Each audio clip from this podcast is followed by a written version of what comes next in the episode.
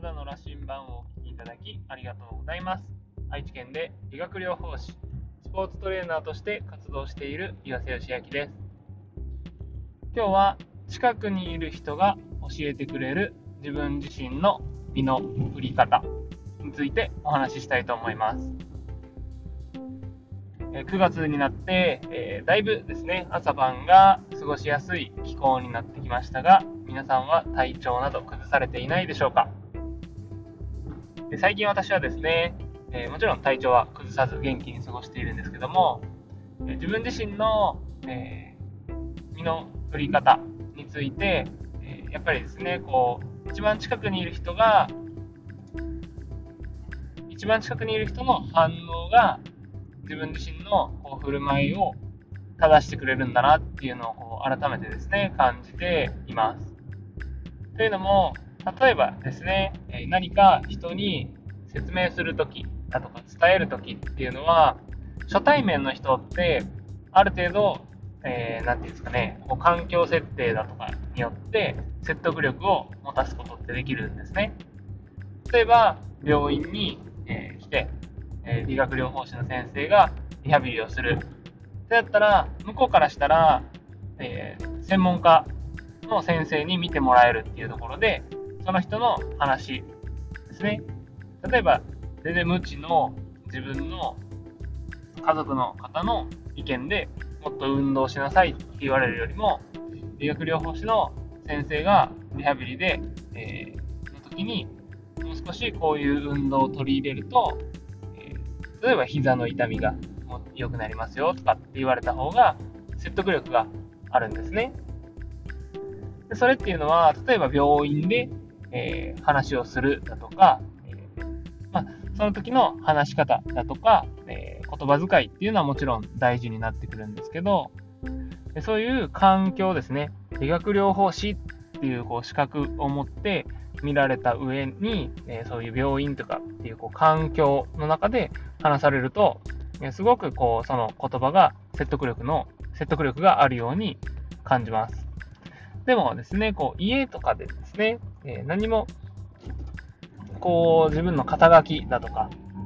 その環境による特殊な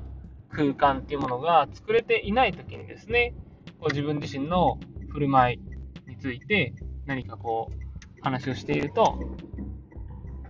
えー、全然こう相手にはお前が言うのかみたいな感じの反応になってしまうこともあります。例えば私は普段仕事であれば、人の話を丁寧に聞いて、で、それに対しての返答だとか言葉遣いっていうのもすごく気を使って話をするんですけど、やっぱりこう近くにいる、えー、嫁だとかには、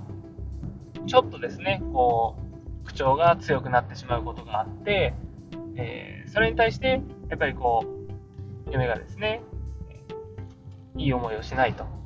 で、何かこう私がもっとこうした方がいいんじゃないかっていうこう提案ですね。それはこう体のことに限らず、家のことだとかで、もっとこうした方がいいんじゃないかっていうこう提案をしたときに、まあ、普段の口調がですね、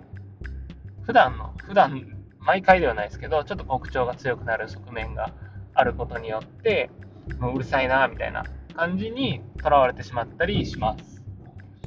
ということは、え私はですね、こう、例えば長くクライアントの方と関わったりすると、距離感がですね、だいぶ近くなった時に、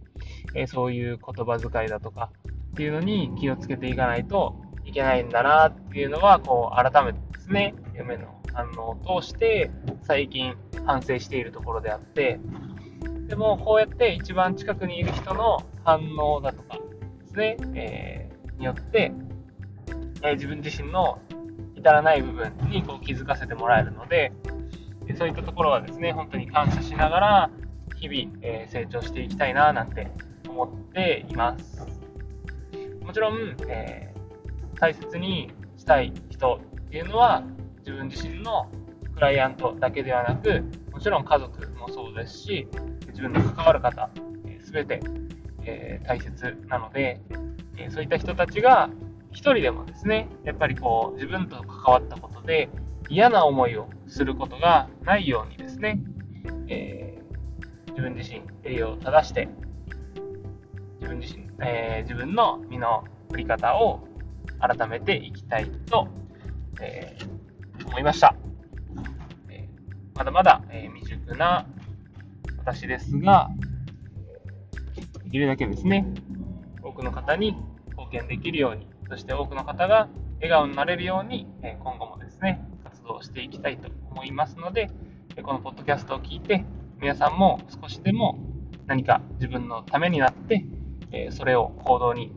ですね、移していただけたら嬉しいです。というわけで、えー、今日はですね、一番近くの人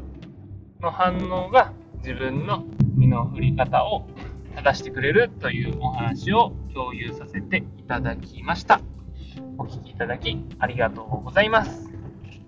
ではまた。